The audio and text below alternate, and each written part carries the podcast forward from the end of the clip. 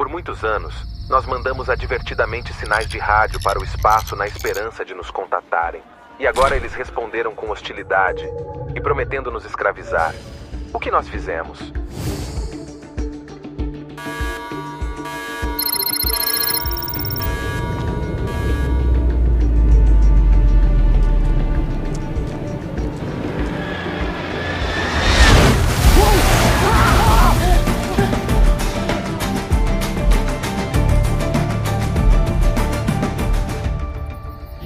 A ideia de estarmos sozinhos no vasto cosmos é assustadora, mas a possibilidade de haver outras formas de vida inteligente e organizada entre bilhões de galáxias, estrelas e planetas também é assustadora. Mas qual dessas ideias é a verdadeira?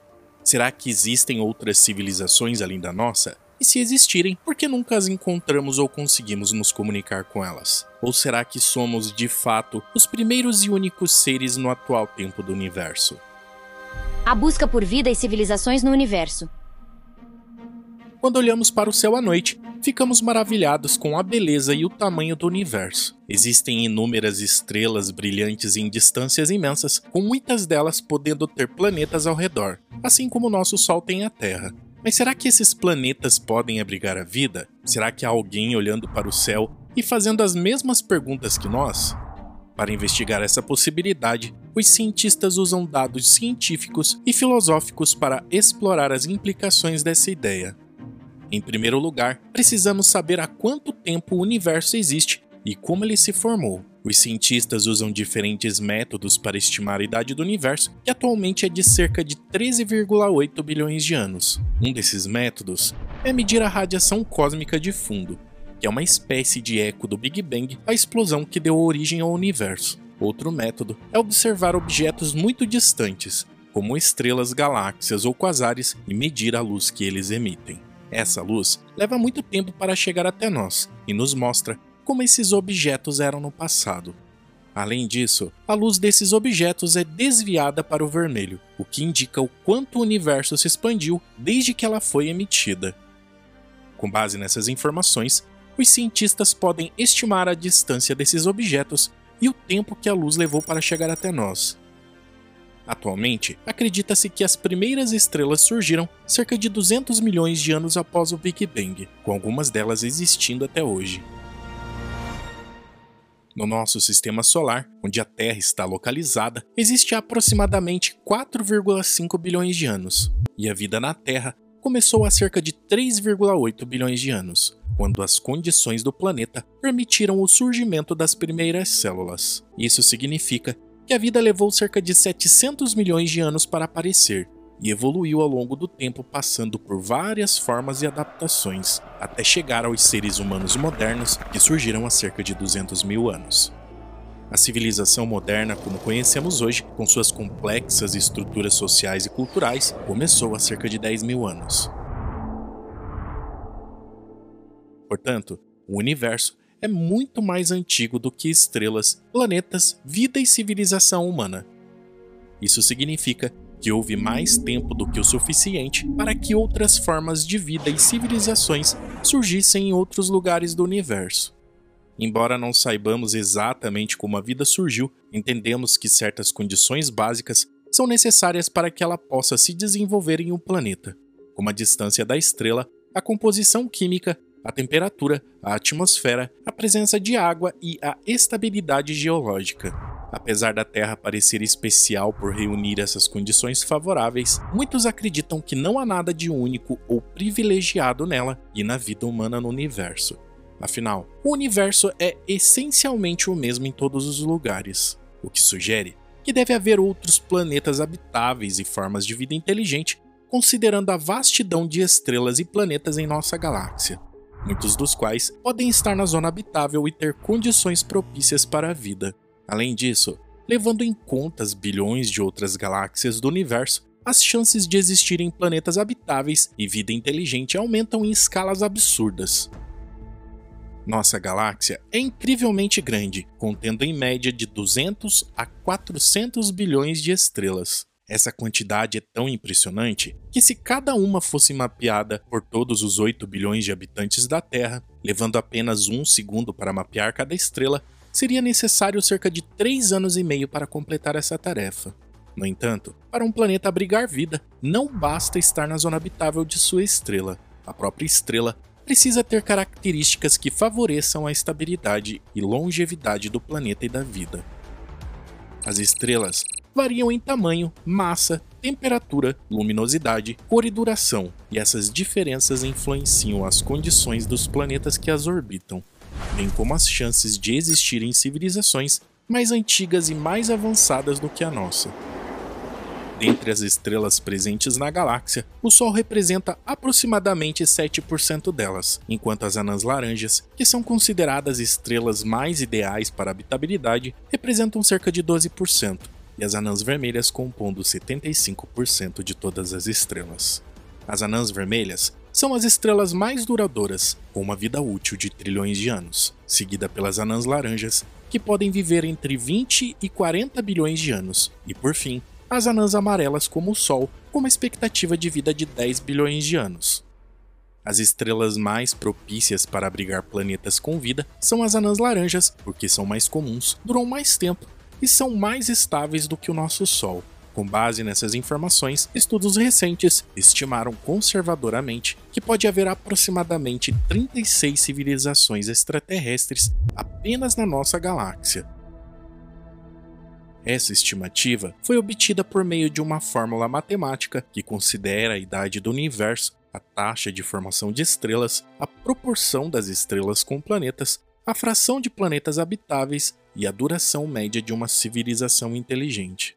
Mas essa é apenas uma estimativa hipotética, pois existem diversos fatores desconhecidos, e uma delas é a própria vida, já que no momento só temos nós como referência. Mas ela é interessante porque ilustra a possibilidade de haver outras formas de vida em nossa vizinhança estelar. Com base nisso, o cientista espanhol Alberto Caballero abordou em um artigo uma estimativa de quantas dessas civilizações podem representar uma ameaça. O grande e problemático dilema das mensagens de rádio. O artigo de Cabaleiro é uma análise estatística baseada em nossa própria história de invasões, capacidades militares e consumo de energia. Como uma espécie dominante em nosso planeta, é improvável que tenhamos chegado a essa posição sem nos destacarmos em relação a outras espécies. Se existirem raças superiores em qualquer lugar do universo, é provável que elas tenham passado por um processo semelhante. Cabaleiro utiliza esses dados para estimar a probabilidade de existirem civilizações extraterrestres hostis e como elas poderiam afetar a humanidade. Para entender melhor o artigo, vamos começar com a história de invasões.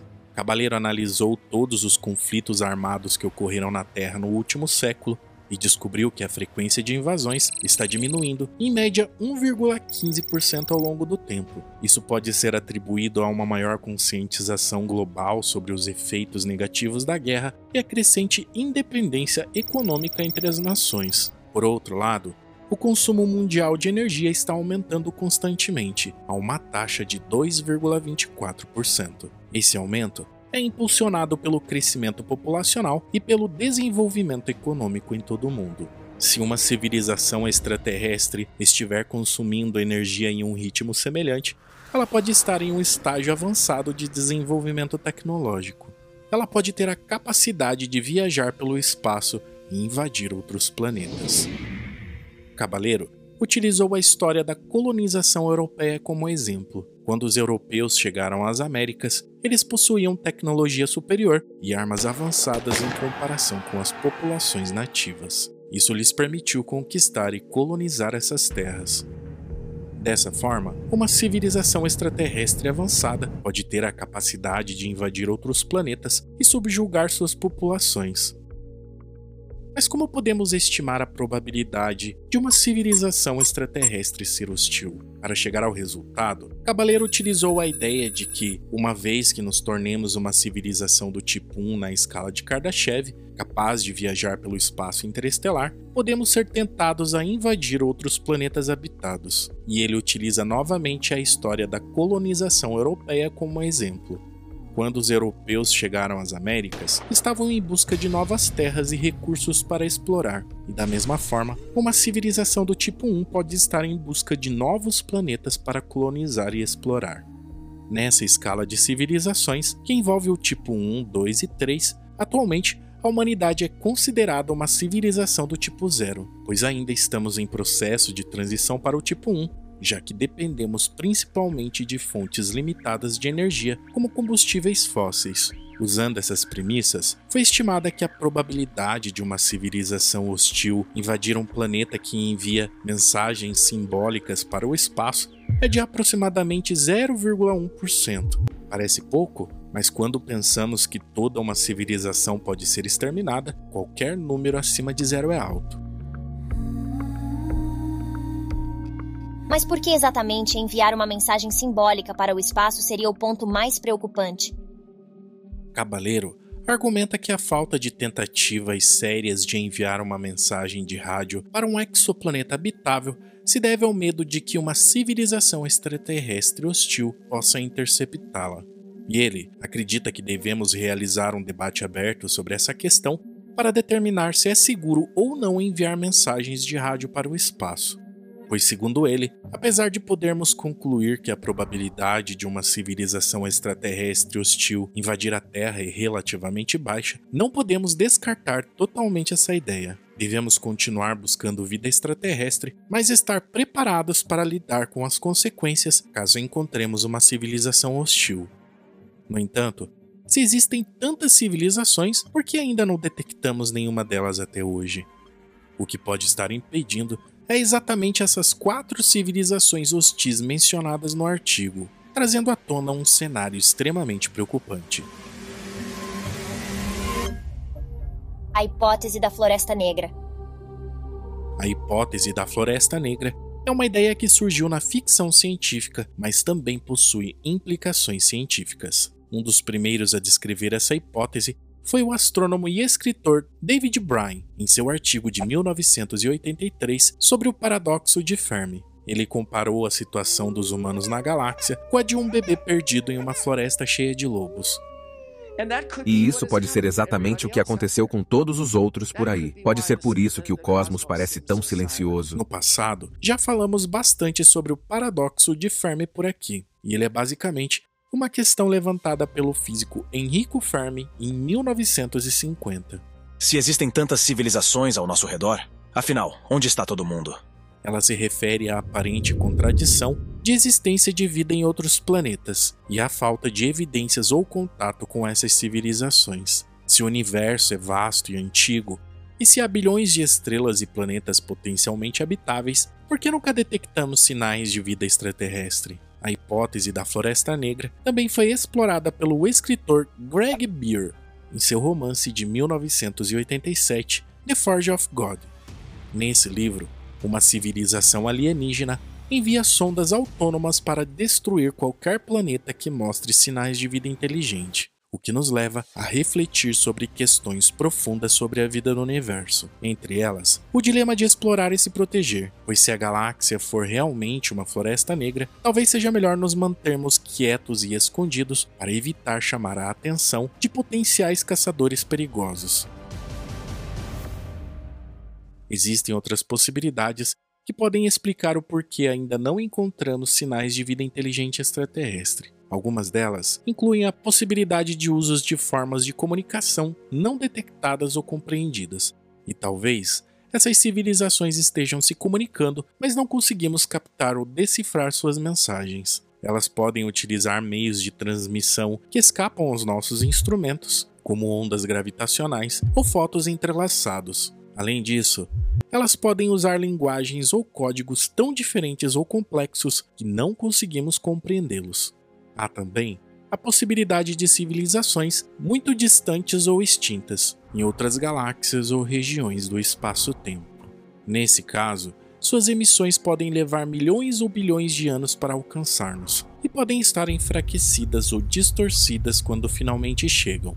Cabaleiro menciona que o Active 7, uma forma do 7 que envolve o envio de mensagens de rádio para o espaço, na tentativa de tentar entrar em contato com possíveis civilizações extraterrestres, tem sido pouco praticado desde o envio da primeira mensagem de rádio interplanetária, a mensagem de Arecibo em 1974. Ele também destaca algumas tentativas de contato com exoplanetas potencialmente habitáveis, como Gliese 581c, a 20 anos-luz em 2009, Tau 7F, a 11 anos-luz em 2008, e GJ 273b, a 12 anos-luz, cujo envio ocorreu em 2017. No sistema Tal 7 que está mais próximo, não recebemos nenhuma resposta até agora após o envio da última mensagem. Quanto a Gliese 581, a mensagem deve chegar em 2029, assim como em GJ 273. Até que eles recebam essa mensagem e decidam vir até aqui, teremos um tempo considerável para nos preparar, mas aqueles que estiverem vivos até lá, é bom se preparar especialmente se tivermos a infelicidade de perturbar justamente dois dos quatro sistemas estelares que abrigam civilizações hostis na Via Láctea, e eles decidirem vir todos de uma vez para cima de nós.